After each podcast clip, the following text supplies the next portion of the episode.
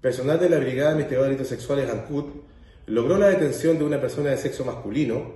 de 54 años de edad sin antecedentes policiales por existir en su contra una orden de detención verbal por el delito de violación de mayor de 14 años, otorgada por el juzgado de garantía de Quillón. La presente orden de detención fue gestionada por la Fiscalía Local de Quillón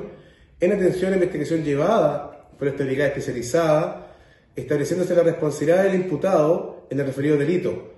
quien en la madrugada del día 26 de agosto del presente año, al interior de un edificio siniestrado en la comuna de Quillón, agredió sexualmente a una mujer de 42 años, la cual resultó además con lesiones de gravedad.